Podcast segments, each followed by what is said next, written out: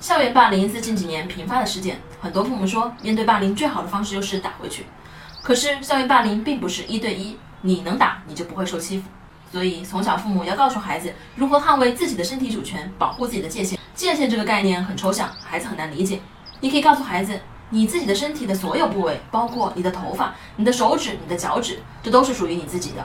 如果你不愿意，所有人都不可以碰你。在这个界限问题上，父母一定要反复强调。当孩子已经模糊的知道身体的界限以后，就可以继续引导孩子什么叫做安全接触。平时你会和好朋友手牵手去幼儿园，因为你喜欢你的朋友，他也喜欢你，你们在一起很开心，所以你不介意好朋友牵你的手，这是安全接触。那什么是不安全接触呢？当一个不熟识的人想要抱孩子、亲孩子时，如果孩子不愿意想回避，父母不要碍于面子去强迫孩子。否则就会破坏孩子对于界限的认知。应当在事后对于孩子拒绝他人触碰自己界限的行为进行鼓励，并告诉孩子，如果下次再遇到这样的事情，可以说不了，谢谢您的喜欢。只有在孩子小的时候就培养孩子有拒绝的勇气，长大以后才能帮助孩子拒绝霸凌。我是不完美柚子妈妈，关注我，为你分享最有深度的育儿知识。